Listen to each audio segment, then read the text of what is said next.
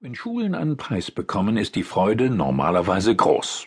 Bei dem diesjährigen Aachener Friedenspreis sieht die Sache anders aus.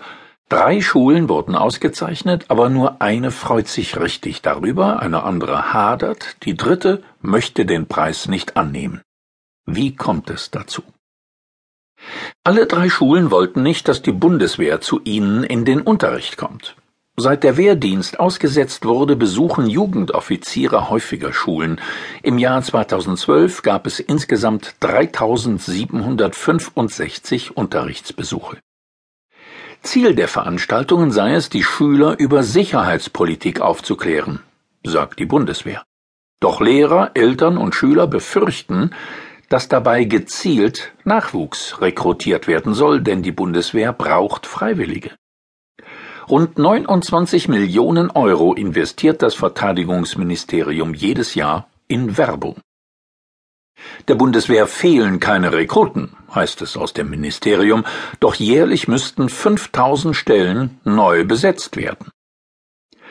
Der Hulda Pankok Gesamtschule in Düsseldorf, der Käthe-Kollwitz-Schule in Offenbach und dem Robert-Blum-Gymnasium in Berlin gingen die angekündigten Unterrichtsbesuche der Jugendoffiziere gegen den Strich. So sehr, dass sie sich in den Jahren 2010 und 2011 entschlossen, die Bundeswehr auszuladen. Und dafür sollen sie am 1. September mit dem Aachener Friedenspreis ausgezeichnet werden. Der Verein, der den Preis vergibt, wurde 1988 gegründet, um Menschen zu würdigen, die von unten her dazu beitragen, der Verständigung der Völker und der Menschen untereinander zu dienen sowie Feindbilder ab und Vertrauen aufzubauen. Zum ersten Mal in der 25-jährigen Geschichte des Friedenspreises gibt es nun Unmut. Auf der Facebook-Seite des Vereins wird über die Entscheidung geschimpft und an den Schulen gibt es Streit.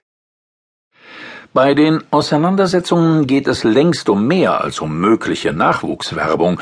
Es geht um Fragen wie Wofür steht die Bundeswehr heute? Für die Sicherung des Friedens oder für den Krieg? Gehört die Auseinandersetzung mit den Aufgaben der Bundeswehr zum Erziehungsauftrag der Schule? Die einzige Schule, die sich von Anfang an über den Preis gefreut hat, ist das Robert Blum Gymnasium. Es befindet sich in einem alten Gebäude mit lilafarbenen Eingangstüren im Berliner Stadtteil Schöneberg.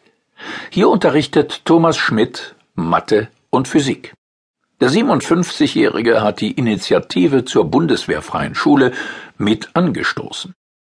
Schmidt hält einen Prospekt der Bundeswehr in den Händen. Auf dem Cover lächeln vier junge Soldaten, zwei Frauen und zwei Männer. Nutz deine Chance. Bundeswehr steht darunter. In diesen Prospekten wird die Bundeswehr als nettes Abenteuercamp dargestellt, sagt Schmidt, was sie nicht sei. Darum verteilen wir sie hier nicht. Schmidt, eckige Brille, wacher Blick, wirkt zufrieden. Er ist froh, dass an seiner Schule die Bundeswehr draußen bleiben muss. Das liegt auch an der ehemaligen Schülerin Sherihan Astab, die inzwischen Geschichte und Physik auf Lehramt studiert. Die 19-Jährige sitzt neben ihrem damaligen Lehrer und erzählt, wie die Schule auf die geplanten Unterrichtsbesuche der Bundeswehr reagiert habe. Wir Schüler aus den höheren Klassen haben heftig diskutiert. Viele fanden, dass die Bundeswehr in der Schule nichts zu suchen hat, weil das nicht zusammenpasst. Schule und Krieg. Also habe die Schule einen Beschluss gefasst. Die Schulkonferenz des Robert-Blum-Gymnasiums lehnt eine Zusammenarbeit im Bildungsbereich mit der Bundeswehr grundsätzlich ab, heißt es darin. Schmidt und Astab betonen, dass es ihnen nicht um eine generelle Ablehnung der Bundeswehr gehe. Schmidt sagt, uns ist aber wichtig, dass die Schule kein Ort für Werbekampagnen für den Kriegsdienst wird. Für das Berliner Gymnasium war es verhältnismäßig einfach, eine solche Entscheidung zu fällen, denn in dem Stadtstaat gibt es keine sogenannte Kooperationsvereinbarung zwischen der Bundeswehr und der Senatsverwaltung für Bildung. In acht anderen Bundesländern ist dies inzwischen der Fall. Den Jugendoffizieren soll so ein leichterer Zugang zu Schulen ermöglicht werden. Es heißt zwar, dass es den Schulleitern auch weiterhin freisteht, sich gegen die Unterrichtsbesuche zu entscheiden, doch wie viele sich das tatsächlich trauen, ist unklar. Genau diese Kooperation